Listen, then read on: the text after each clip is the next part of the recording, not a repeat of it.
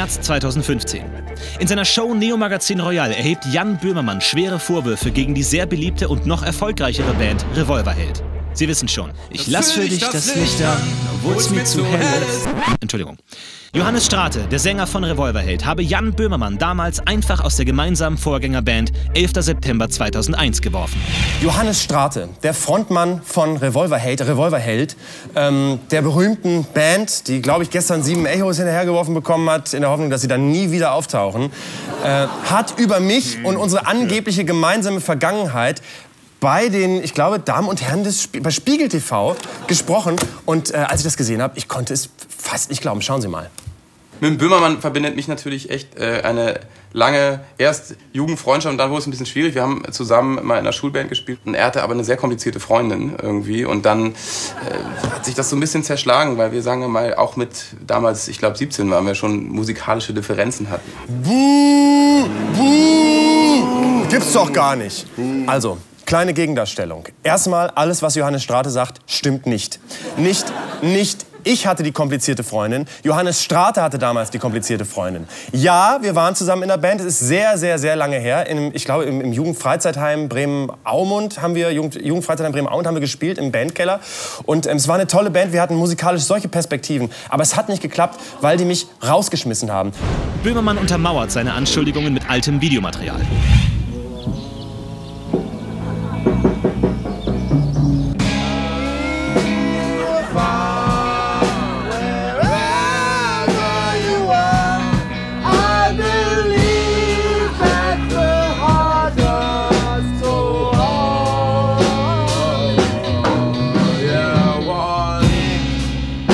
Ich weiß nicht.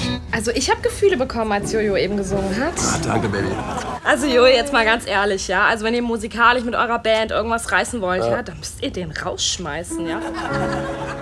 Ich meine, das hat Take That auch gemacht, ja. Und in zehn Jahren kennt diesen Hobby doch keiner mehr. Also Wir müssen ja auch nicht meine Songs spielen. Die sind vielleicht schon so ein bisschen... Scheiße? Die Bilder wirken authentisch. Der Vorwurf gegen die sympathischen Deutschrock-Charismatiker wiegt schwer. Böhmermann behauptet, Strate hätte ihn aus der Band gedrängt, ausgerechnet kurz vor dem großen Durchbruch. Doch was ist dran an den Anschuldigungen? Was steht auf der anderen Seite des Violinschlüssels? Wir fragen bei Johannes Strate nach seiner Version der Geschichte. Wie nicht anders zu erwarten war, erklärt sich der gefeierte Rockstar sofort zu einem Gespräch bereit. Ganz ehrlich, das stimmt hinten und vorne nicht. Ich weiß bis heute nicht, was Jan damit bezwecken wollte. Ich meine, wir waren Freunde damals. Freunde, versteht ihr?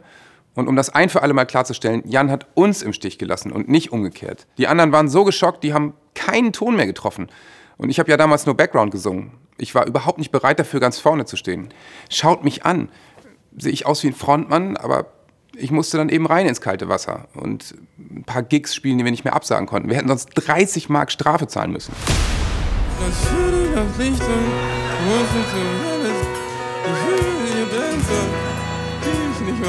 war natürlich eine Katastrophe. Niemand hat uns mehr gebucht und wir dachten wirklich, davon erholen wir uns nie. Hat ja auch wirklich ein paar Jahre gedauert. Und alles nur, weil der feine Herr Böhmermann auf dem Ego-Trip war. Ich meine, zuerst hat ihm unser Bandname nicht gefallen und als ich anfing, eigene Songs zu schreiben, hat er alles hingeworfen. Weil er nämlich gemerkt hat, dass das viel besser war als seine Sachen. Hm, Kannst du das irgendwie beweisen? Ja, klar kann ich das beweisen. Hier. Das mit dem Bandnamen, da müssen wir noch mal diskutieren. Aber was ist denn jetzt schon wieder mit dem Bandnamen? Ja, also ich, ich weiß nicht, ob der so optimal ist irgendwie. Also ich finde den ehrlich gesagt ziemlich gut. Ich meine, wir sind in der 11. Klasse. Ja, genau. Und der erste Auftritt war im September. Und 2001 ist halt unser Lieblingsfilm von Stanley Kubrick. Hey, wir sind 11. September 2001.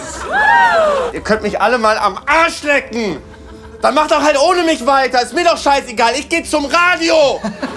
Und dann mache ich eine hippe Talkshow zusammen mit Heike Makatsch von Viva. Äh, äh, äh. Und dann gewinne ich den Telestar, den besten Fernsehpreis der ganzen Welt, als Moderator von Wetten Das. Denn das gibt's in 40 Jahren noch. Und euch nicht mehr.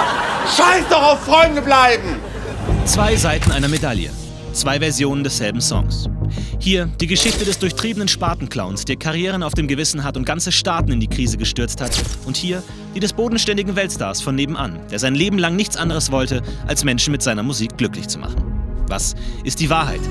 Entscheiden Sie selbst. Ich habe absolut keinen Schimmer. Guten Abend.